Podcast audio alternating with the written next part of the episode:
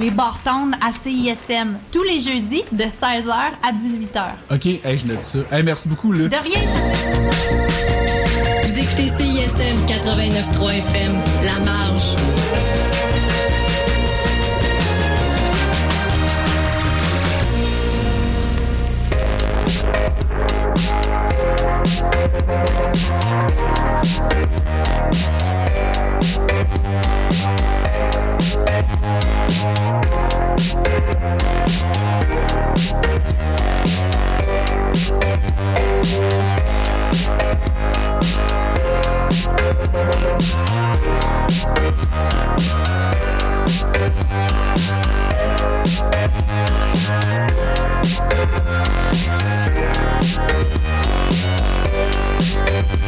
Yeah. Bienvenue à Au son du 30e, une série documentaire présentée par CISM 89.3 FM dans le cadre de leur 30e anniversaire. Tout au long de l'été, découvrez ou redécouvrez avec nous le parcours d'artistes qui ont marqué et forgé le son de la station de 1991 à aujourd'hui. Chaque épisode portera le regard sur une période de deux ans. Aujourd'hui, 1993-1994.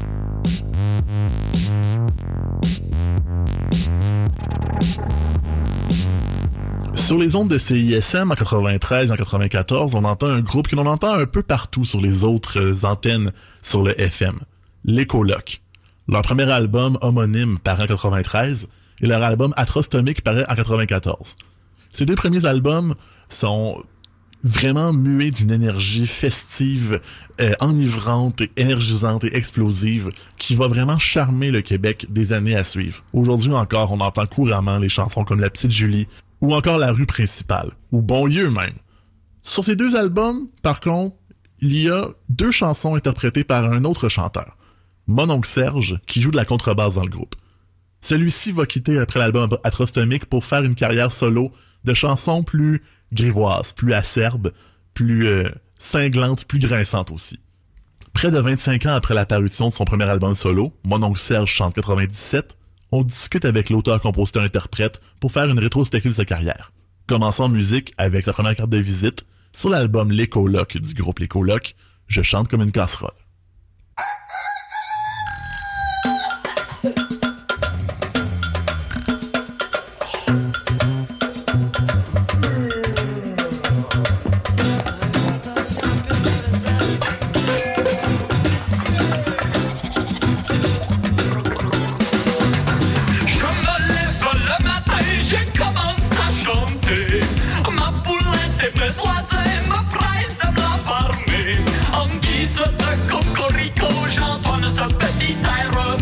Qui les gens de leur dodo et les met ce gros nerf.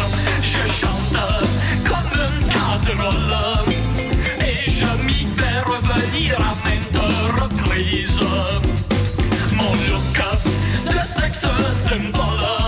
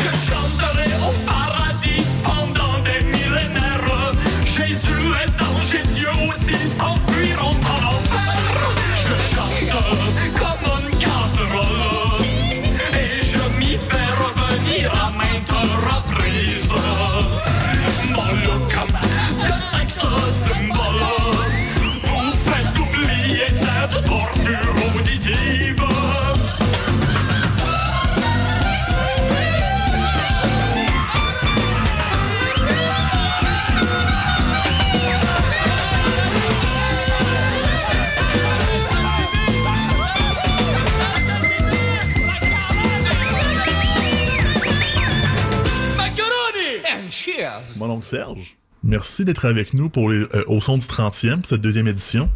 Ben, ça fait plaisir. voilà. Merci de m'inviter. Ben, ça, ben, écoute, on, on en profite qu'il y a des gens qui étaient euh, sur nos ondes euh, dans les premières années, qui sont encore sur nos ondes aujourd'hui, qui font encore des choses qui sont, qui sont disons-le, pertinentes. Je, la question pourrait se poser à savoir est-ce que mon oncle Serge a déjà été pertinent? On en reparlera peut-être euh, vers la fin complètement, mais assurément qu'il résonne encore avec, avec notre son. Euh, avant de commencer notre retour vers le passé, j'aimerais ça savoir comment ça se passe ces temps-ci, sans nécessairement parler de, de 2020, de ce qu'on en connaît, mais tout de même savoir sur quoi on travaille, c'est des projets intéressants, c'est juste qu'est-ce qui occupe mon oncle Serge ces temps-ci? Ben là, en fait, je suis en train de, travailler sur un disque euh, présentement. Donc, euh, je vais euh, enregistrer dans une dizaine de jours. Là, on se parle, on est lundi le 10 mai là, pour les auditeurs. C'est pas en direct la diffusion, mais donc à partir du 20 mai, j'enregistre un, album. Puis bon, si ça va bien ou mal, enfin peu, importe. Là, je veux dire, ça devrait être terminé au début de l'été et sortir quelque part l'automne. Alors euh, voilà, donc c'est des, des chansons originales euh, qui euh, donc c'est pas comme mes deux derniers albums. J'ai sorti deux disques en en 2019 puis 2020 là, qui étaient des des, des albums de reprise de en fait de réenregistrement de, de vieilles chansons de moi mais là c'est vraiment du, du stock original c'est le premier album de, de, de matériel inédit là que que je sors depuis 2017 quoi Donc, euh, c'est du matériel éventuel pour réchauffer numéro 3 dans 5-6 ans euh, qu'on qu'on- qu'on verra éventuellement. voilà c'est exactement ça Euh, évidemment, pas de retour sur scène éventuel. Est-ce que c'est c'est prévu, c'est annoncé? Est-ce qu'on voit déjà une tournée pour cet album-là qui s'en vient? Oui, oui, je, je vais tourner. Écoute, moi, dans le meilleur des mondes, je, je sortirai l'album quelque part à l'automne, je sais pas, moi, novembre, euh, je, dans ce coin-là. Et je, les premiers shows de la tournée auraient lieu entre Noël puis le jour de l'an. J'ai j'ai coutume de faire des, des, des séries de shows entre Noël puis le jour de l'an. Je fais ça tous les ans depuis... euh, en fait, je sais pas quand j'ai commencé exactement, mais je- j'en fais au moins depuis 15 15 ans, sinon 20, là, systématiquement chaque année, sauf en 2020, Fait que pour les raisons qu'on connaît. Fait que voilà. Évidemment. Mais sinon, je fais des shows quand même à gauche, à droite, là, en respectant les euh, euh, les les, euh, les les conditions là, en fait, respectant les, les mesures sanitaires, là, la distanciation puis tout ça. Et puis je- j'en ai quelques-uns, mais j'ai hâte que ça recommence là pour euh, dans des conditions normales, disons. Ça. La, la tournée vaccinée, c'est pour euh, quand l'album va être sorti, dans le fond. Ouais, voilà. En tout cas, j'espère, je me croise les doigts. En tout cas, j'espère que ça va bien se passer. On, on- on l'espère. Qu'est-ce qui, qu'est-ce qui inspire mon oncle Serge justement sur cet album-là? Qu'est-ce qui, qu'est-ce qui t'a inspiré pour ces nouveaux textes-là? Parce que on sait qu'on en reparlera tout à l'heure. T'as un historique de, de, chansons très collées sur l'actualité, de satire aussi. Est-ce que c'est encore le cas? Puis qu'est-ce qui, à part la COVID, qu'est-ce qui allume la flamme et l'irrévérence? Ouais, ben la, la, la flamme euh, COVID est pas allumée pour cet album-là. C'est-à-dire que, en fait, que- comment dire, tu sais, je voulais faire un album qui était un disque euh, un petit peu plus intemporel que ce que je fais habituellement. Donc, je voulais éviter les, euh, comment dire, les, les, les questions d'actualité, puis les questions peut-être plus sociales, etc. Donc, des chansons un petit peu plus personnelles. Je parle beaucoup, tu sais, je l'ai, je l'ai pas, euh, comment dire. Je, je l'ai je, je- je l'ai pas projeté comme ça. Je l'ai je l'ai pas j'ai pas conçu le projet de l'album comme ça. Mais il y a beaucoup de chansons qui traitent de du fait de jouer de la musique euh, d'écrire des chansons de tu sais, du processus créatif de la vie de tournée de la vie de de euh, avec les musiciens tout ça des interactions entre nous. Tu sais il y y a beaucoup de ça.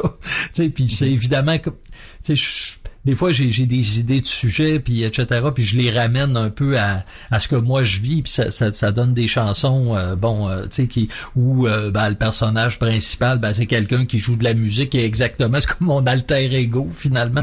Alors donc il va y avoir beaucoup de chansons. C'est un petit peu plus personnel que ce que je fais d'habitude. Il y a, il y a des chansons qui vont traiter un peu de de comment dire de questions euh, moins euh, plus social, disons, mais pas tellement. Là, c'est, c'est vraiment plus euh, un. Puis je voulais avoir un album intemporel. Tu sais, c'est, c'est euh, je voulais avoir un album qui est pas euh, près de, de des, des débats publics vraiment actuels ou de l'actualité euh, présente, quoi. Dans la thématique qui est plus proche de la chanson Pourquoi mon oncle Serge aussi du rock'n'roll, mais pas nécessairement de l'album qui avait quand même son côté un peu euh, d'actualité aussi en 2013. Ouais, c'est ça, c'est un peu ça. Sur, sur pourquoi mon oncle Serge joue du rock and roll, il y avait beaucoup de chansons. Tu sais, c'est un album qui a été écrit beaucoup dans le contexte du printemps érable, puis tout ça, le, le- le printemps étudiant, où il y a une dizaine d'années. Là. Puis euh, c'est un mélange de chansons un peu plus intemporelles, puis de chansons euh, euh, d'actualité. Là, c'est vraiment plus des chansons euh, que je voulais plus intemporelles, quoi.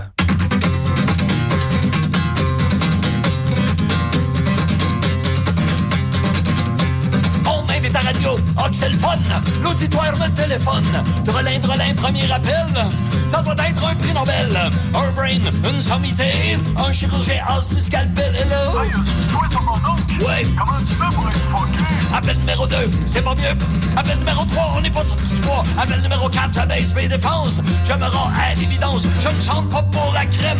Je chante pour les M. Comme dans me, O, comme dans haut le con.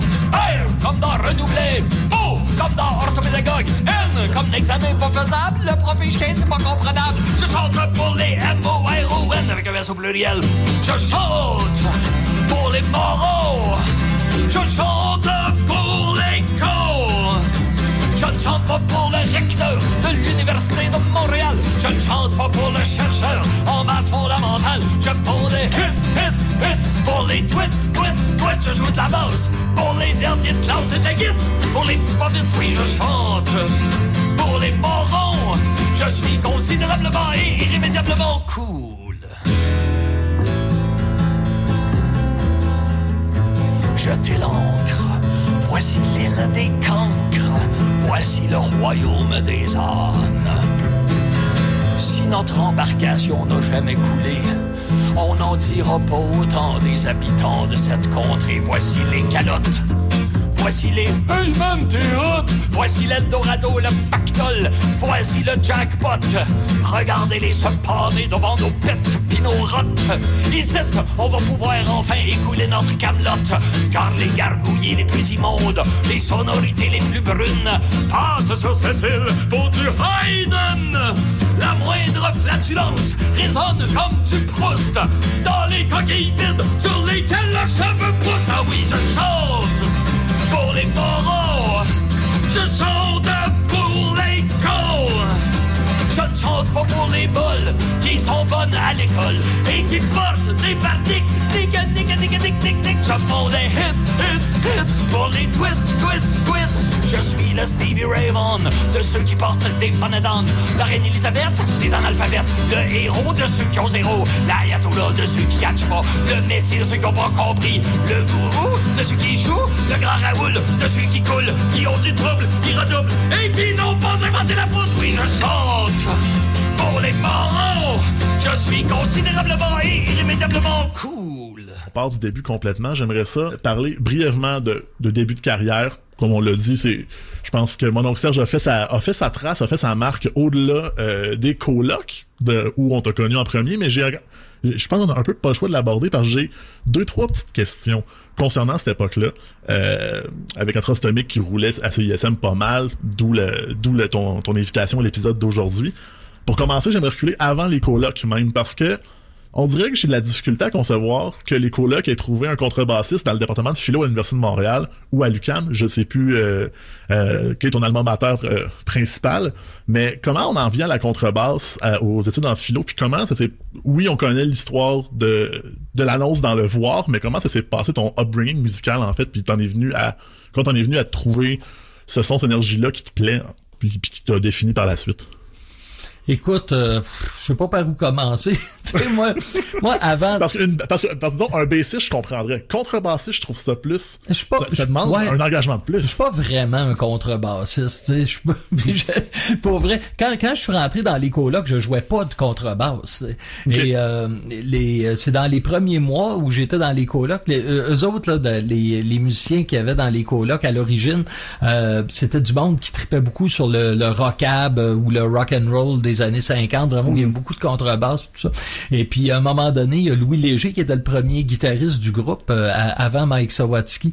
Euh, il est- à un moment donné, il rentre chez André Fortin, puis il dit, ah, il y a une super contrebasse en vente euh, chez, euh, chez Musique Mania, je pense. En tout cas, c'était en, en face du cinéma quartier latin, là. Sa petite rue Emery. fait que, Ouais, ouais. puis là, il en parle, blablabla, puis il, enfin, je- il avait l'air de présumer que ça m'intéressait pas. Puis finalement, j'ai dit, écoute, moi, ça, ça, pourrait m'intéresser, ça. Puis finalement, je suis allé avec euh, avec Louis, puis avec un de ses amis contrebassistes qui, qui a, euh, comment dire, a- qui, a- qui, a- inspecté l'instrument, qui a joué dessus un peu. Puis euh, on a eu son, comment dire, son, euh, son, son go, si on veut. On L'ami à Louis a rendu un avis favorable, disons ça comme ça. J'ai acheté l'instrument, puis là, je me suis mis à jouer de la contrebasse. Mais j'ai jamais pris de cours de contrebasse. J'ai jamais, euh, bon, tu sais, je suis vraiment autodidacte dessus. Puis euh, les Moi, ton coup d'archet, se passe comment? le coup d'archet. hey, j'ai acheté un archet quand j'étais dans les colocs, je l'ai perdu. J'en ai jamais racheté d'autres. fait que c'est ça. Alors donc c'est ça, tu sais, un vrai contrebassiste, tu des gens qui, moi j'en vois jouer de la contrebasse, tu je me dis comment ils font, moi je, je, moi je, que ce soit la guitare ou la contrebasse ou même la basse électrique à la rigueur, tu sais, moi je, je, je considère que quand je joue d'un instrument, je m'accompagne, tu sais, je suis plus un, dans le fond, un- quelqu'un qui écrit des chansons. C'est un peu curieux que je me retrouve dans, dans les colocs comme bassiste, là, parce que je suis pas, euh, tu sais, il y a des gens qui ont la passion de leur instrument, la passion de la basse, la guitare, tu sais, ils ont rien à, à- ils ont aucune chanson particulière à apprendre, ils ont pas de show à monter, ils ont rien à faire tout à coup, puis au lieu de regarder la télé ou de, de lire un livre, ben, ils prennent leur basse puis ils jamment, ils jouent tout seuls. Dans... Moi, ça m'arrive jamais. Tu sais, je, je joue jamais de musique pour le, le plaisir de comment dire de, de manipuler mon instrument tout seul chez moi moi quand je, je, je, je joue d'un instrument c'est pour c'est pour écrire des chansons, c'est pour m'accompagner au chant, c'est pour, tu sais, moi, je, je me vois comme un écriveur de chansons, tu sais. Puis, euh, puis voilà, donc, euh, c'est, euh, c'est ça. Je sais pas, tu- je commence à, à me demander c'est quoi le lien avec la question, là, mais Ben, je- ben, ça. Ben, c'est un lien avec la prochaine question, en fait, parce que je voulais nécessairement parler de euh, Chante comme une casserole puis de tout le monde qui, qui, quand on, je pense que les gens de ma génération, dis-moi qui, je veux pas, je veux pas te vieillir, mais j'étais au primaire euh, lors- lorsque ces albums, j'étais même très jeune quand ces albums sont sortis, quand Novembre est sorti, j'étais au primaire. Jusqu'à un certain point, mon image de ce groupe-là est forgée par l'époque où t'étais plus là, puis qui est plus sérieuse, qui est plus sombre, que, dont le film parle. Donc, ça paraît toujours un peu plus l'affaire à Dédé Fortin, ce, projet-là. Donc, ça sort toujours un peu comme un, comme ils disent en anglais, un sortum, les deux pièces que mon oncle Serge chante, qui sont vraiment légères, qui ont ri- pas rapport avec la suite des choses. Je me demandais comment c'est arrivé que on enregistre ça, Serge chante tes tunes, il y a pas de trouble, puis est-ce que justement ça a été un, un déclic pour dire ben je vais les faire mes affaires solo après ça, puis je vais continuer et tout? Moi, je voulais faire mes affaires solo en fait avant euh, de, de jouer dans les colocs. Moi, quand j'ai, on a parlé tout à l'heure de, t'as, évoqué brièvement la, la petite annonce dans le voir. En tout cas, moi, j'écrivais des chansons tout seul dans mon sous-sol. J'avais, je m'enregistrais là sur quatre pistes, puis j'essayais bon de, de monter ça avec les gens de mon entourage immédiat. Puis je trouvais pas de gens euh, qui étaient dans le même état d'esprit que moi, puis qui, avaient envie de mettre du temps pour monter un groupe, pour jouer ces chansons-là, que moi j'aurais chanté, etc.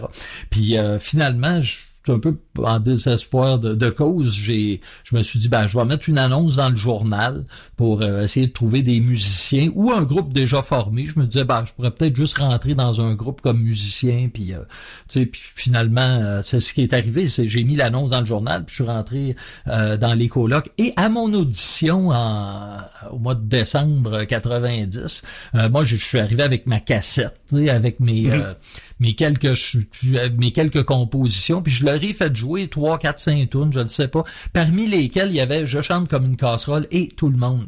Et puis euh, ça, ça a reçu un accueil très favorable là, des gens qui étaient là. Il y avait André Fortin, Louis Léger dont j'ai parlé tout à l'heure, puis Pat Napoli, là, l'harmoniciste, puis ils ont trouvé ça bien sympathique. Puis d'emblée, euh, André m'a proposé de, de, de de qu'on joue ces chansons-là avec le groupe. Puis il faut dire aussi que les, autres musiciens dans le groupe, on chantait des chansons d'eux autres aussi. Alors, puis André Fortin, il y, avait vraiment le, souci que ce soit un groupe, que, que, que les colocs, même si c'est lui le personnage central, c'est lui qui écrivait les chansons, tout ça, je pense que c'était important pour lui que ça reste un groupe, tu sais.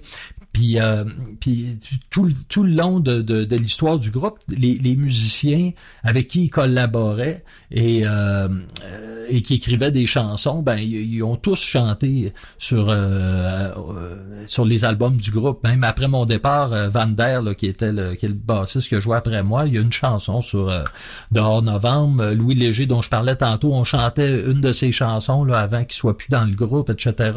Fait qu'il y avait toujours, tu sais, les, les comment dire, les il y avait toujours le petit moment où ils venaient chanter euh, euh, un morceau. C'est comme ça que ça s'est passé, quoi. Puis et, éventuellement, euh, il y a eu l'expérience CBL qui a donné le souffle de plus à la carrière solo finalement. Est-ce que ça, ça l'a donné une motivation de plus pour écrire des chansons, ça t'a donné une nouvelle rigueur ou est-ce que tu avais déjà le, le beat d'écrire beaucoup, beaucoup, beaucoup de matériel? Parce qu'on le rappelle, bien sûr, euh, Mon oncle chante 97, Mourir pour le Canada, c'est des pièces qui euh, sont issues de chroniques radiophoniques euh, à CBL. Si, si je résume rapidement. Ouais, c'est ça. En fait, pour être exact, Mourir pour le Canada, Mm. c'est des- c'est c'est des chansons que j'ai écrites avant de faire mes chroniques euh, à CIBL. Et puis, euh, dans, dans le fond, j'ai commencé à écrire, à faire des chansons euh, sous forme de chroniques euh, radio à CIBL au, au printemps 97. Et, euh, et puis avant de faire ces, ces, ces chroniques-là, tu sais, j'écrivais, je sais pas, moi, 4-5 chansons par année. Au tout début, quand je commençais à écrire des chansons, là, à la fin des années 80, là, j'en écrivais, écoute, je devais en écrire une euh, par semaine ou je sais pas quoi, là, j'en sortais vraiment beaucoup. Et puis c'est, mais évidemment, le, le comment dire, le, le, le flow, euh, c'est euh, la, la cadence s'est ralentie, disons ça comme ça, au, au fil des ans. Puis je te dirais qu'au milieu des années 90, j'étais rendu quand j'écrivais cinq tonnes par année, là, ça c'était, c'était déjà pas mal. Alors euh, quand j'ai pris la, la quand j'ai accepté le- la proposition de CIBL de faire des chroniques et puis que je suis arrivé avec donc cette idée de de, de, de, de chansons hebdomadaires, je trouvais que je me mettais la barre très, très haute. Quelqu'un comme moi qui faisait, je sais pas, 5-6 chansons par année, puis t'arrives, faut, faut t'en faire une par semaine, je trouvais ça vraiment dément, mais j'étais un peu dans une période où j'avais aucun projet devant moi, j'étais, tous les gens avec qui je collaborais, il y avait, euh, enfin, ils m'avaient laissé pour d'excellentes raisons, je leur en veux pas, mais j'étais tout seul, j'avais rien, tu sais, j'étais bon, puis je me suis dit, ben, je vais essayer de faire ça, tu sais, à CIBL, je dis au pire, euh, au bout de quelques semaines, si vraiment c'est de la merde, je vais, je vais arrêter puis tout ça. Et euh, la première euh, batch de chansons que j'ai faite euh, sur une période de deux mois, tu sais, quand, quand j'ai réécouté ça, j'ai pris une petite pause après, puis je me suis dit, mais c'est vraiment formidable. Tu sais, j'ai en deux mois, j'ai fait à peu près ce que je fais en un an et demi d'habitude, puis je trouvais que le résultat était meilleur. Alors j'ai découvert en faisant ça que travailler sous la pression, ça me convenait. C'est super désagréable, c'est pas le fun, mais ça fonctionne dans mon cas. tu sais. Puis j'ai- trouvé là une, une façon de procéder qui, qui m'a servi par la suite. Même après ça, euh, par exemple, mon, mon album Mon voyage au Canada en 2001, qui était pas un album de chansons d'actualité, je l'ai quand même présenté sous forme de chronique euh, à CIBL parce que j'avais la pression à chaque semaine de livrer une tune. Et euh, puis ça ça m'a beaucoup aidé. L'album Mon voyage au Canada, l'essentiel, je l'ai écrit en 3-4 mois en allant présenter une chanson par semaine à radio. Et puis euh, ça ça m'a euh, comment dire ça ça m'a donné un coup de pied dans le derrière là pour pour travailler quoi. Puis jusqu'à un certain point, est-ce qu'on peut deviner que c'est resté sans, que ce soit le hebdomadaire puis se forcer à faire un truc par semaine? Parce que je pense qu'on s'en rend pas compte quand on réfléchit à la carrière de mon Serge, mais quand on voit la discographie complète, qu'on voit le nombre de pièces par album puis la régularité que ça sort, il y en a beaucoup de matériel. Donc, est-ce que c'est resté justement ce, ce rythme-là de travail? Euh, euh, la réponse simple, c'est non. Mais, bon. la- la- mais même, je- D'accord. mais je te dirais que, tu sais, ma discographie a l'air bien imposante comme ça, mais faut dire qu'il y a une grande concentration d'albums qui est sorti au tout début. Tu sais, entre l'apparition de mon premier disque et l'apparition de mon troisième disque, il y a eu moins d'un an. Alors, c'est, ouais, ça- donc c'est allé très très vite au début. Donc quand tu pars euh, avec trois albums en un an, évidemment, ça monte ta moyenne beaucoup. Là, tu vois, Ouais, mais, mais, mais, quand, mais quand même, je veux pas, je veux pas que tu fasses trop de modestie quand même, parce que si on considère le rythme à partir de Mon Voyage au Canada, qui est 2001, Académie du Massacre, 2003, Serge Blanc, 2006, 2008, euh, beaucoup, euh, 2011, euh, ça c'est de la femme, 2013, 2015, 2017, beaucoup de gens seraient jaloux d'une régularité comme ça. Euh, Il y a des gens qui sont longtemps dans le métier, qui n'ont pas autant d'albums non plus, sur la période plus étendue, que, alors qu'on pourrait dire que c'est juste un album aux trois ans, c'est pas si mais c'est aux trois ans, pendant une vingtaine d'années, ça veut dire quelque chose.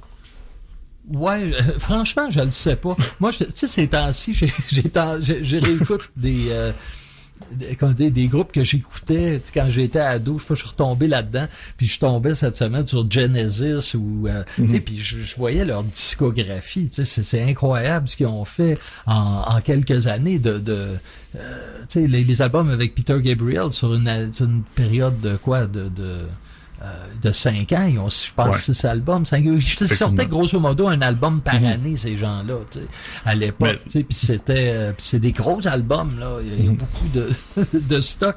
Alors, euh, tu sais, je- franchement, je trouve pas que ce que je fais, c'est euh, hors du coup. Moi, en tout cas, moi, j'ai l'impression que ce que je fais, c'est bien euh, normal, tu sais, comme entre guillemets. Là. Parce qu'évidemment, quand, quand au début de la, je parlais du début de ma carrière, tu sais, quand, quand j'ai commencé à, à sortir des albums, bon, d'abord j'avais toutes mes chansons d'actualité. Quand j'ai sorti mon Oncle Serge en 97, j'avais écrit, euh, je sais pas, moi, euh, 17, 18 chansons en 4, 5, 6 mois, là, avant de sortir mon Oncle Serge en 97. J'ai continué comme ça à faire des tunes d'actualité pendant un an, puis à la fin de cette année-là, j'ai ressorti un autre album de chansons d'actualité. Puis entre les deux, j'ai sorti un- une espèce de compilation des chansons qui existaient avant que je commence à faire mes chansons d'actualité, qui est l'album euh, Mourir pour le Canada.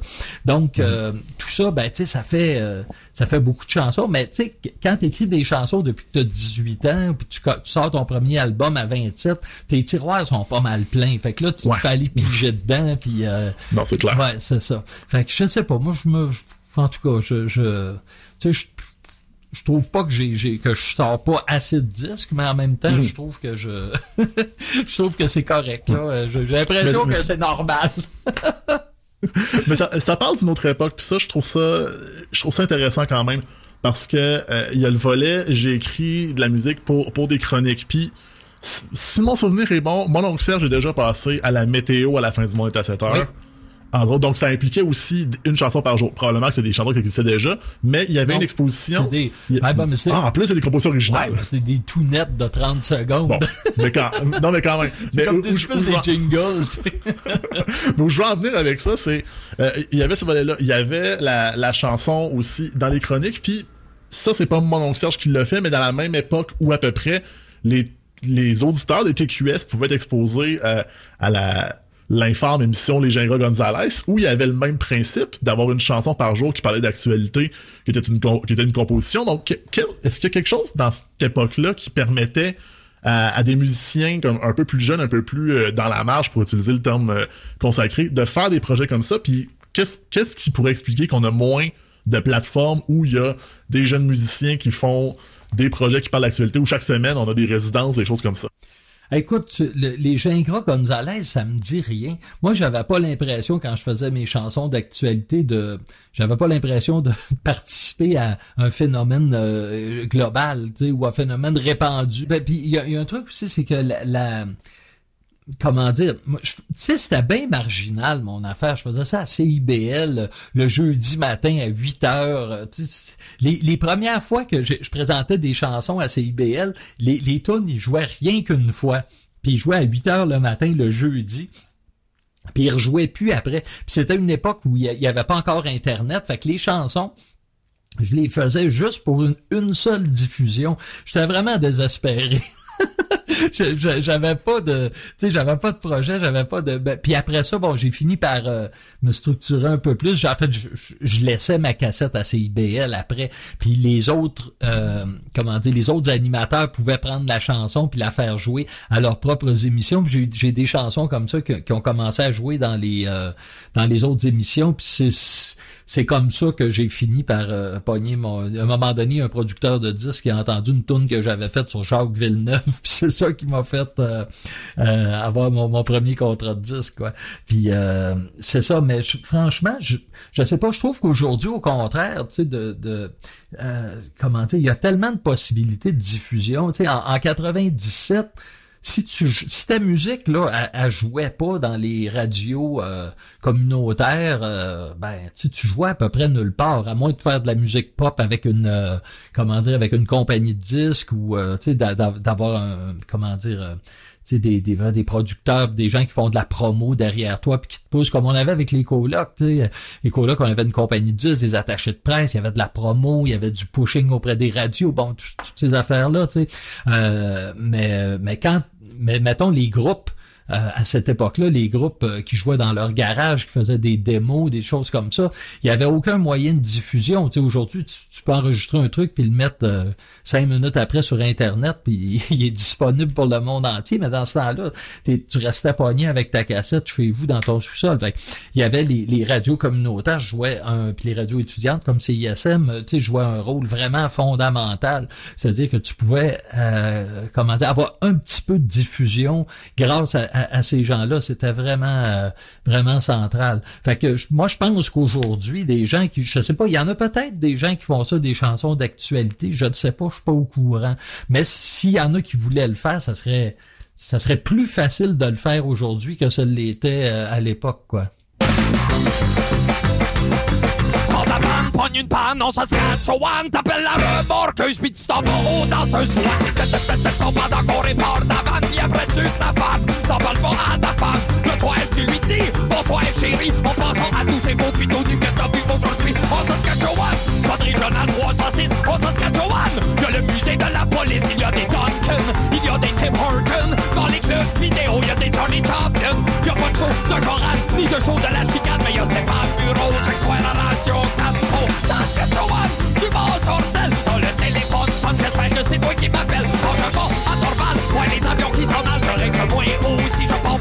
radio. Alright, alright, yes sir, yes sir. Oui papa,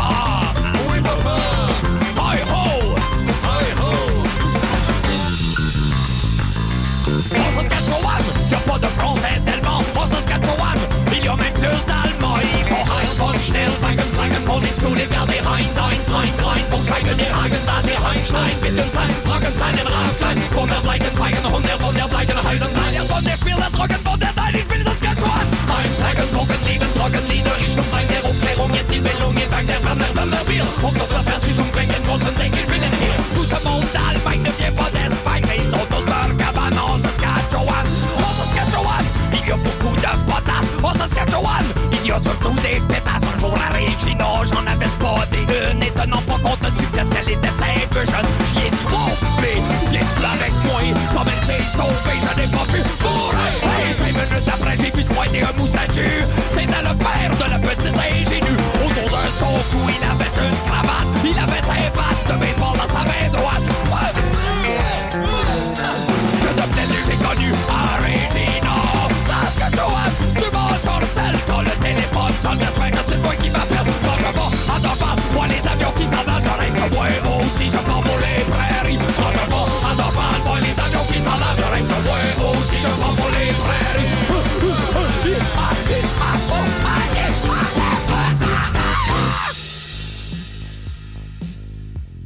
Vous écoutez Au son du 30e sur les ondes de CISM 89.3 FM. Cette semaine en entrevue, mon oncle Serge. Lorsqu'on consulte en ligne des biographies qui parlent des colocs, généralement on retrouve toujours certains mots. Leur ancien gérant Abitibien ou Richard Desjardins ou d'autres personnalités du milieu ont rencontré la formation au mythique Quai des Brumes, dit-on.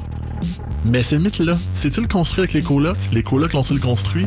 Et était-ce si différent les spectacles à l'époque qu'aujourd'hui? Je me souviens avoir joué au Quai des Brumes, puis Richard Desjardins était rentré dans le quai, puis euh, André, c'était pendant l'entracte, puis André, quand il l'avait vu, il avait changé l'ordre des chansons du deuxième set pour qu'on on joue les, les vraiment les meilleurs morceaux là, pour, pour faire bonne impression. Puis, euh, mais sinon, écoute, moi, je me souviens que je... je- je- me- souviens que j'avais du fun à jouer là, mais tu sais, on a joué au Quai des Brumes, on a joué au Bob Bar, on a joué à, il y avait des, un bar sur la rue Rachat, je pense que c'était bleu et noir, ou je, sais pas, je pense c'est avant je pense c'est là où il y, a, eu le bleu et noir après, en tout cas, peu importe. On a joué un peu partout, euh, au Grand Café, si je me trompe pas. Tu sais, on jouait beaucoup dans des, des petits bars au début, puis je me rappelle pas que ça avait été particulier euh, euh, au, au Quai des Brumes. Faut dire, avec les colocs, les shows, ils marchaient super bien. J'ai compte ses doigts d'une main, là, les, les shows qui, ont, qui se sont pas bien passés. alors, fait que c'était... Ouais, c'est ça, je sais. Fait que finalement, je sais pas s'il y a des shows légendaires, là, je suis pas au courant. Non, mais cela étant dit, c'est intéressant parce que de la perspective de quelqu'un qui les a vécu, c'est de dire, ben, c'était des shows, c'était des shows, les shows, c'est, plus ça change, plus c'est pareil. À un moment donné, euh, après, après 30 ans, ben, pas, pas qu'ils sont interchangeables, mais quand t'en as connu assez pour savoir qu'est-ce que c'est, puis qu'il y a une espèce de, de routine, puis les choses ne changent pas tant que ça dans la production d'un show à travers les années. Mais est-ce que tu penses que, justement, parce que parce qu'il y a plus d'offres en ce moment, qu'il y a plus de petits bands, mais surtout qu'il y a peut-être peut-être que les vases communiquent un peu moins entre le côté émergent, le côté pop. Est-ce que ce genre de de folklore là est encore faisable, est encore réalisable? Moi, ce que je me demande, c'est euh, est-ce que la est-ce que les gens accordent euh, autant d'importance qu'avant au fait d'aller voir des shows, au fait de... Moi, j'ai l'impression que la- la- l'affluence au, spectacle diminue. Particulièrement chez les jeunes. Tu sais, moi, quand j'étais jeune, euh, moi, aller voir un show, c'était quelque chose de formidable. J'aimais ça. euh, J'allais en voir, euh, quand j'étais ado, là, moi, c'était vraiment euh, la fête, là, quand, quand je pouvais aller voir un spectacle, là, de, de, au, au forum, j'étais allé voir un paquet d'affaires, puis après ça, j'ai, à un moment donné, je me suis mis à aller voir des, des shows dans des petites salles, dans des bars, puis j'ai trouvé ça plate d'aller voir des gros shows, parce que dans les petits bars, dans les salles, tu vois vraiment bien les gens, puis t'as, t'as les gens qui sont sur scène, je veux dire, puis tout ça, c'était, je trouvais ça vraiment euh, agréable. Donc, mais j'ai l'impression que si, je regarde autour de moi, tu je vois les, les gens plus jeunes, j'ai l'impression, peut-être je me trompe, là, je suis peut-être peut-être que dans mon milieu où euh, peut-être que les jeunes que je connais sont sont pas tout à fait représentatifs de l'ensemble mais j'ai l'impression que aller voir des shows dans des bars ou dans des salles tout ça c'est quelque chose de moins euh, peut-être moins euh, qui, qui est perçu comme moins le fun que ou c'est moins j'allais dire moins valorisé j'allais dire peut-être. Est-ce que c'est un problème d'abondance? À ce moment-là? Peut-être. Il y, a, il y a énormément d'offres. hein. Tout est, est très... euh, écoute, le, le, euh, tu sais, le, le fait que la musique soit disponible sur Internet, comme j'en parlais tout à l'heure, c'est évidemment c'est formidable quand, quand tu écris de la musique puis tu veux la diffuser. Le- la contrepartie de ça, c'est que tu es noyé dans, un, dans une offre euh, colossale. tu sais, Puis euh, c'est quand même un, un- un, un désavantage. Moi, j'ai l'impression qu'au bout du compte, c'est mieux ça que ce que, que, que ce que c'était dans les, les années 90, parce qu'au moins, tu as, des débouchés, tu peux, euh, tu peux répandre ta musique comme tu veux, puis si les gens l'apprécient, à un moment donné, il y a, il y a des... euh, comment dire, tu vas te bâtir un public, les gens vont se partager ta musique, puis il y a il y a une espèce de développement organique, appelons ça comme ça, qui va se faire. Là.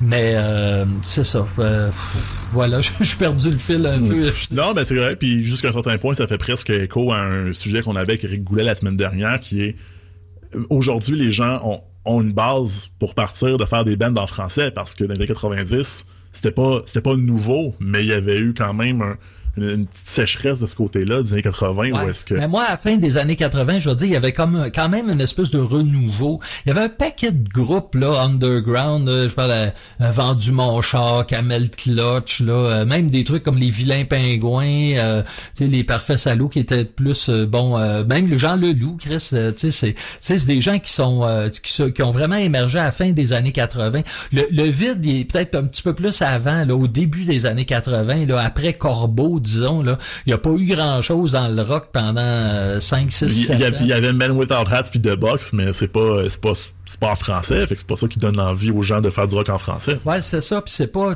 Tu sais, je- tu sais, Man Without Hats puis The Box, c'est des groupes qui pourraient être des groupes américains ou des groupes, tu sais, le, le, le côté euh, québécois est pas...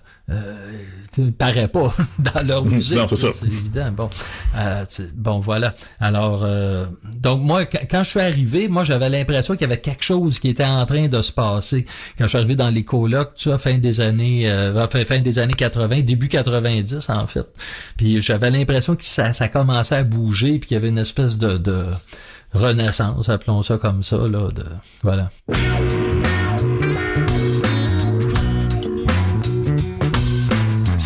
Dimanche après-midi au Square Berry. La police procède à l'arrestation d'un squeegee. Il fouille dans ses poches, il lui passe les menottes. Puis qu'est-ce qu'il trouve? Un demi-gramme de potes. La police confisque la matière dangereuse. Puis après leur chiffre, ils s'en vont aux danseuses. Dans le stationnement, avant d'entrer, ils se roulent un gros joint avec le pot confisqué en chantant marijuana, marijuana, marijuana. Non à la légalisation de la marijuana. Marijuana, marijuana, marijuana, marijuana.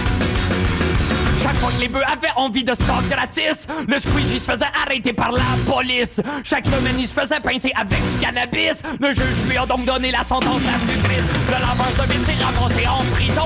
Le juge est rentré fumer un joint à la maison. Et le lendemain, sommes gardien de nos valeurs. Partait en Thaïlande se taper des petites mineurs en chantant marijuana, marijuana, marijuana. Non à la légalisation de la marijuana. Marijuana, marijuana, marijuana, marijuana. Yeah! Le squeegee en dedans essayait de passer le temps. Il a vite été incité à descendre d'un cran. C'est quelque chose de bien plus fort que la marijuana. Les gardiens lui vendaient pour arrondir leur fin de mois.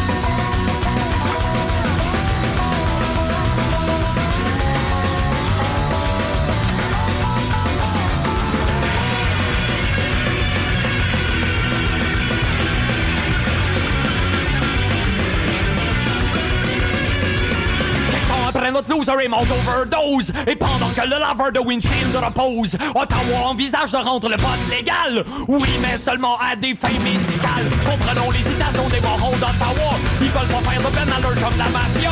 Et comme c'est là le pot génère des milliers d'emplois J'ai gardé de prison les juges et les avocats. Hey marijuana, marijuana, marijuana. Non à la légalisation de la marijuana. Marijuana, marijuana, marijuana, marijuana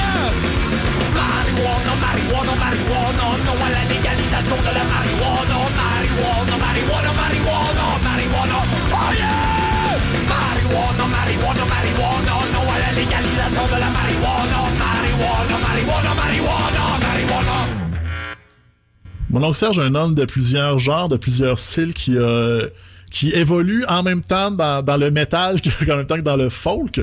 Euh, As-tu pris goût à ton aventure avec Anonymous, dans le fond, qui t'a amené à faire des albums comme Serge Blanc, comme Ça c'est de la femme, ou est-ce que c'est beaucoup plus euh, élevé, puis même comme, comme Réchauffer 1 jusqu'à un certain point? Oui, oui, c'est ça. Je- ça m'a. Ben, avant de jouer avec Anonymous, je, je, je flirtais avec ces musiques-là, euh, ces musiques plus élevées. Je jouais dans le temps, par exemple, à l'époque de 13 tonnes trash, là, on parle d'autour de 2000, là, je jouais avec euh, Olivier Langevin, qui jouait aussi dans Gros Menet, il faisait de la, de la musique plus trash, plus bon, c'était pas du métal, mais c'était quand même de la musique bien distorsionnée, bien underground, puis tout ça. Puis, moi, moi, au début, Gros Menet, j'allais voir leur show, j'étais là, ouais, ok, c'est ça, cette affaire-là, puis, puis pas Puis à un moment donné, je le sais pas, j'ai eu un déclic. Puis je me suis mis vraiment à aimer ça beaucoup. Puis je- j'ai, euh, je me suis dit, ah, je pourrais peut-être euh, rentrer, intégrer un peu de, trucs plus underground, plus metal, rock, punk, euh, tu sais, dans, mes, dans mon son, quoi. Et puis, avec sur mon album 13 Stone Trash, donc, il y a eu quelques morceaux plus, plus élevés. Là, je parle dans Simone, par exemple, et surtout Marijuana. Marijuana, qui était une chanson punk rock, là, qui était, comment dire, vraiment atypique de moi.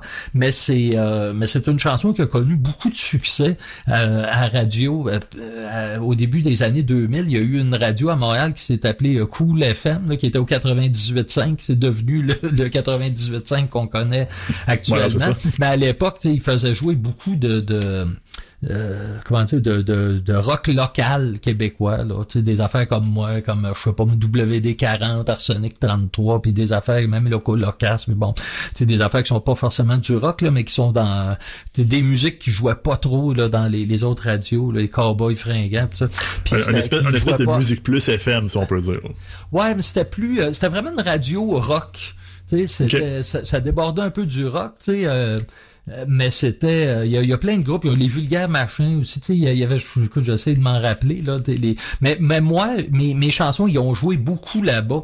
Et ça, et tout à coup, tu sais, moi mon public c'était beaucoup des gens de Montréal, de Québec, puis tout ça, puis quand j'ai commencé à jouer à Cool FM, qui avait un retentissement plus dans le 4-5-0, qui était plus large, tout tout à coup, hop, j'ai senti, là, je commençais à avoir des invitations un petit peu plus, de, comment dire, de, de, de- dans la grande couronne de Montréal, là, je, disons dans un cercle autour d'une heure de Montréal. J'allais jouer à, à Sorel, à Saint-Jérôme, à Joliette, tu sais, puis ça comme ça s'élargissait. Je me disais ah ben Chris, euh, ça, ça a l'air de, puis j'attirais du monde, puis ça marchait, puis comme ça de fil en aiguille. À un moment donné, je me- je- j'en suis venu à participer à un festival de musique euh, euh, rock, metal, punk rock, là, en fait, qui s'appelait le Polywog. Puis Anonymous, le groupe Anonymous était à l'affiche là-bas, et j'ai collaboré avec eux à cette occasion-là. On a fait un morceau ensemble, j'ai vraiment aimé ça, puis je leur ai... Bon, fait que tout ça, ça découle un peu de, de, de marijuana au début, puis de, ces affaires-là.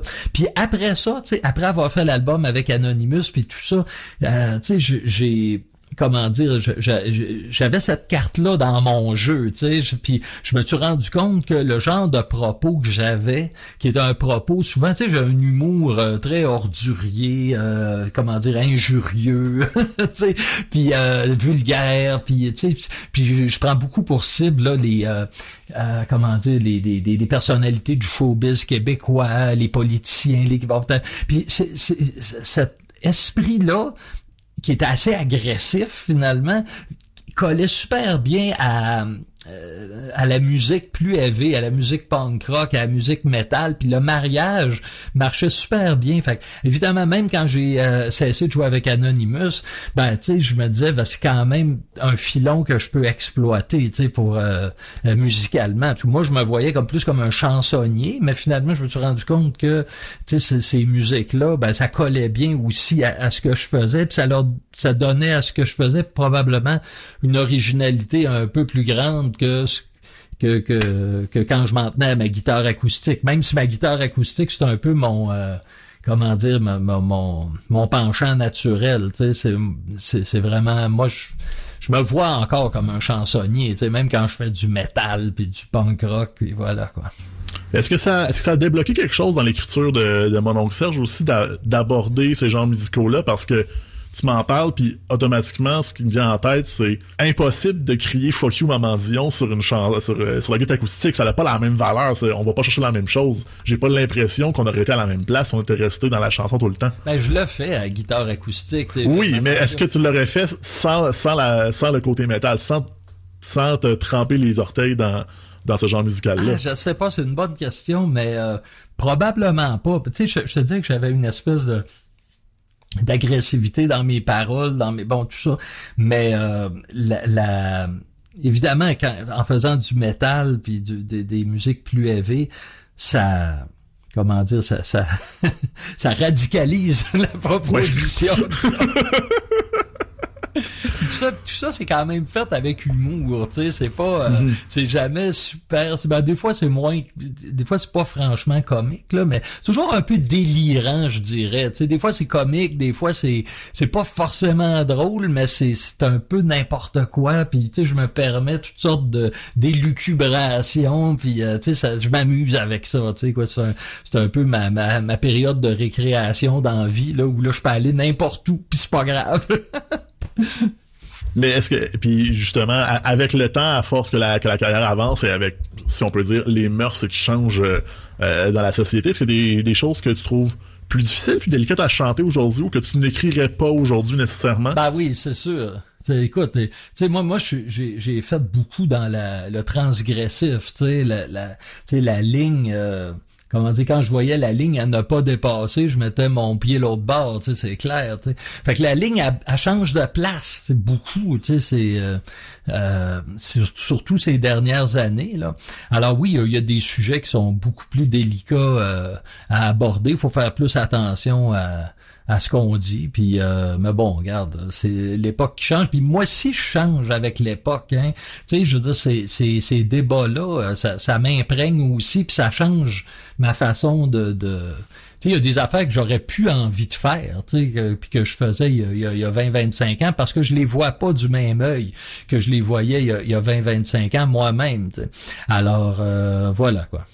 Je veux, je, je veux pas euh, te piéger, mais je vais quand même poser une question piège si on veut. On, on la gardera, on la gardera pas, Tu peux mais piéger, y a pas de problème. Qu'est-ce que mon oncle Serge dit aux gens qui disent qu'on peut plus rien dire aujourd'hui, que qu'on est don censuré, puis que les gens sont, on, on peut plus rien dire, on peut plus rire de rien finalement? Ben, tu sais, comment dire? Je pense qu'on peut dire à peu près n'importe quoi aujourd'hui. C'est juste que les gens qui s'opposent à nous euh, peuvent aussi dire euh, n'importe quoi sur ce qu'on vient de dire. tu sais. Alors, euh, c'est comment dire? C'est ça. Il y a, pas. Évidemment. t'as tout- si on, on, on, aborde certaines questions, on a l'impression de marcher sur des œufs. Impression qu'on n'avait pas euh, il y, a, il y, a, même 5-6 ans. euh, tu sais, il il y a des questions qui sont devenues plus délicates euh, dès, que tu parles de, de minorités, euh, de, de, de femmes, de, de transgenres, de, tu sais tout ça, sais, surtout si t'es un, un homme blanc comme moi, moi je suis vraiment le le, le, le typique là, homme blanc 50 ans, euh, hétérosexuel, cisgenre, etc. Là, puis- mais euh, voilà, euh, fait que c'est ça. Mais oui, on peut dire, tu sais, je peux toujours sortir ma guitare puis chanter n'importe quel euh, euh, truc grossier puis injurieux puis tout ça, mais faut faut s'attendre à ce que les gens qui sont euh, visés par ça, ben euh, euh, répliquent. Puis c'est évidemment cette cette réplique-là, ben, tu sais, elle, peut refroidir, puis elle peut causer de l'autocensure, c'est, c'est évident. Donc, c'est oui, quelque part, c'est plus délicat, mais bon, je, voilà. je sais pas quoi, je sais pas si je suis clair, là. Ben, en même temps, euh, tu, tu le disais très bien en 2008 que tout le monde se crise de mon oncle Serge, donc finalement, euh, le backlash aurait déjà eu lieu, puis c'est, c'est, Ouais, mais- gagné l'immunité avec le temps. Ouais, peut-être pas tant que ça. Tu sais, je fais quand même. euh, tu sais, j'y pense. Mais j'y ai toujours pensé, hein. C'est juste que là, c'est plus délicat euh, qu'avant, tu sais. Puis il y a des. euh, c'est ça, tu sais, je me souviens, même quand je faisais mes chansons d'actualité, puis je visais des personnalités publiques, je me disais, Chris, à un moment donné, je vais finir par recevoir une mise en demeure, une poursuite, je ne sais pas quoi, tu sais, puis, tu sais, quelque part, je le faisais malgré que j'avais peur de, euh, de ça, tu sais, puis j'avais... En fait, ça m'empêchait pas, tu sais, j'avais peur, je c'était pas... Je, sais, je pensais à ça comme une possibilité, mais tu sais, je le faisais pareil, tu sais. Puis aujourd'hui, ben, c'est... euh, c'est il y a d'autres questions qui sont mais en même temps tu sais je, je vais comment dire je vais pas dire quelque chose juste parce que euh, c'est en dehors du euh, comment dire du, du carré de sable là qui est de- des choses qui sont safe à dire là tu sais évidemment euh, tu sais c'est euh, si moi je pense pas quelque chose, j'ai pas, je, je vais pas le dire juste parce que c'est en dehors du, du, du carré safe, là. Voilà, c'est ce que, je veux dire. Puis, ouais, voilà. Puis est-ce que cette, euh, peut-être pour conclure, est-ce que c'est cette volonté, ce, ce, courage, disons, cette audace d'aller dans la transgression depuis ces années-là qui fait en sorte que mon oncle Serge peut encore continuer à a encore un fanbase et peut continuer à faire ses affaires 25 ans plus tard? Ouais, je sais pas si j'ai du courage, là. Ben, chose, ce- ceci dit, au, au niveau de la transgression, c'est quand même, euh, c'est quand même beaucoup moins transgressif ce que je fais aujourd'hui que ce que je faisais dans le temps, tu sais. Puis les, euh, les sujets de transgression sont plus les mêmes aujourd'hui que en 2000 ou tu sais en 2000 par exemple la vulgarité par exemple tu sais euh, tu sais euh, mettre beaucoup de sacre tu sais utiliser des mots euh, tu sais comme graine plot etc tu sais puis faire des tu sais avoir un propos vraiment vulgaire là tu sais dans les chansons tu sais moi je voyais ça comme quelque chose de bien bien transgressif puis tranquillement tu sais dans l'humour euh, dans même à la télé tout ça tu sais le, le- c'est des, des trucs qui sont qui sont banalisés un peu fait que je trouve que ce, ce le, côté transgressif de ça et, c'est beaucoup émoussé. tu. Donc euh, c'est plus euh, c'est plus quelque chose là, disons de, de tu, tu, tu risques pas grand chose disons, en, en utilisant un vocabulaire euh, ordurier, appelons ça comme ça. Ce que tu peux risquer, par contre, c'est si, si tu utilises un, un vocabulaire ordurier, puis que là, ça, ça a, le malheur de euh, de recouper euh, certaines catégories de personnes, euh, tu sais, qui sont vues comme des des des euh, des gens qui sont l'objet de domination ou bon, ce genre de choses là. Là, là, là, ça devient plus compliqué dans, dans ces cas-là. Mais sinon, si tu parles de graines, de couilles, euh, marde, etc. Il y a pas grand monde qui va monter au créneau puis dire que ça a pas de bon sens. C'est devenu tellement euh, tellement banal là que bon voilà, je me vois pas comme un, chevalier courageux en, faisant des trucs un, un peu euh, disons un peu grossiers. OK, c'est- courage est peut-être un gros mot, mais assurément, euh, c'est peut-être le plus gros mot qu'on aura dit aujourd'hui, finalement, même si on a dit couille puis merde et tout ça. Ouais, peut-être.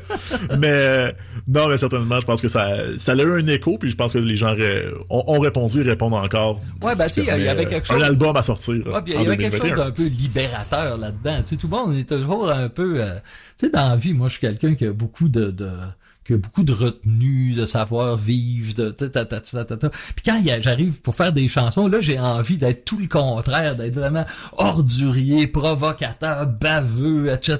Tu sais, puis je pense qu'il y a une fonction que elle est libératrice là-dedans, tu sais, qui est qui qui se fait. Mais là bon, faut faut euh, comment dire, ben, en tout cas, moi, je le comprends comme ça. Le plaisir que j'ai à le faire, je l'explique comme ça. Peut-être, évidemment, je, je, comment dire, je, je, je, je, je le conçois pas comme ça avant de le faire, c'est après coup. Je me dis, mais pourquoi j'ai du fun à faire ça, tu sais? C'est quand même bizarre, Mon oncle Serge, merci d'avoir été avec nous. Ça m'a fait plaisir. Puis on se reparle euh, prochainement pour un album en 2020. En 2021, Ouais. on l'espère, le plus tôt possible. Ouais, ben probablement, euh, comme je disais tantôt, probablement novembre. Si si tout euh, si tout va bien, là, en tout cas, je vais voir là, on va euh, on verra ces prochaines semaines. Papillon, papillon. Moi, il y a des gens que je n'aime pas. Sont-ils méfaits Quoi que ce soit. Dès que je les vois, je ne les aime pas. C'est comme ça, je ne sais pas pourquoi. Euh, J'ai de la misère à comprendre. Qui c'est que t'aimes pas? Donne-moi un exemple comme ça, je pourrais donner un nom Mais je voudrais pas nuire à sa réputation. Oh, oh, oh. Pourquoi tu bugs On va pas le répéter, ça va rester dans le troc. Non, je veux rien savoir. Ok, d'abord, c'est les Wheeling On ta main l'eau danseuse, mais on paye une petite ligne. Oh, si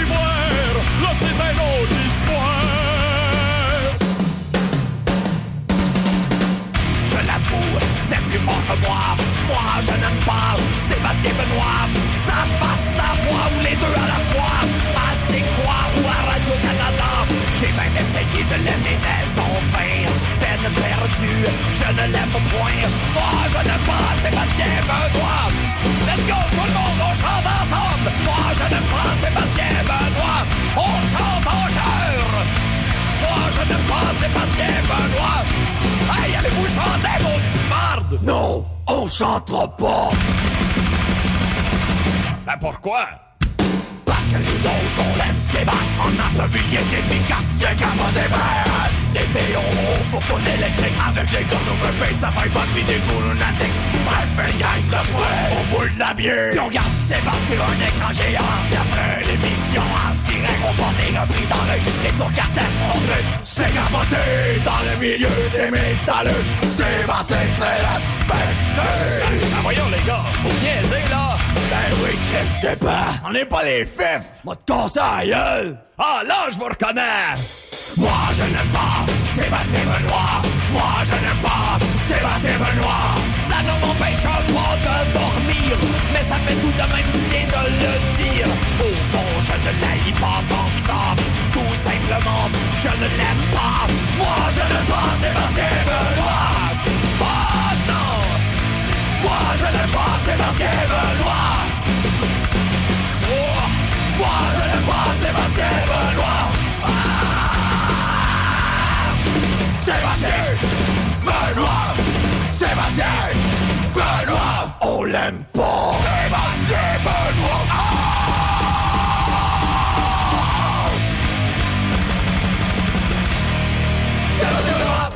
Ah ben c'était très bon hein. Il y en a du talent.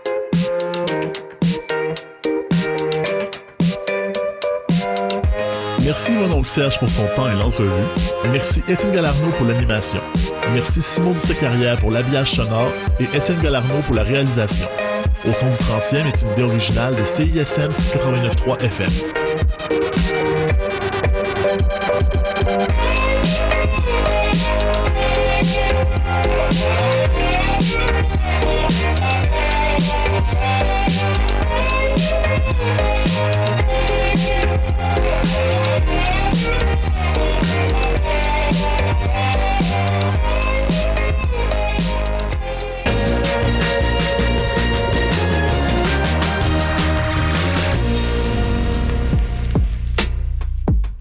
StickerPusher.com, c'est ta meilleure option pour les stickers de ton band, pour ta compagnie de t-shirts ou pour tes packaging de chandelles. Tu veux mettre des stickers partout sur la planète à travers tes voyages? Consulte notre site web et deal avec le Pusher 24-7. StickerPusher.com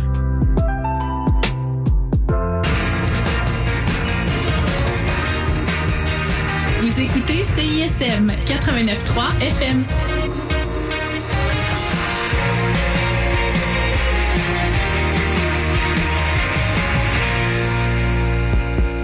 Bienvenue dans le Mix 25. Une heure et demie de musique francophone d'ici et d'ailleurs, sélectionnée par Benoît Poirier, directeur musical de CISM.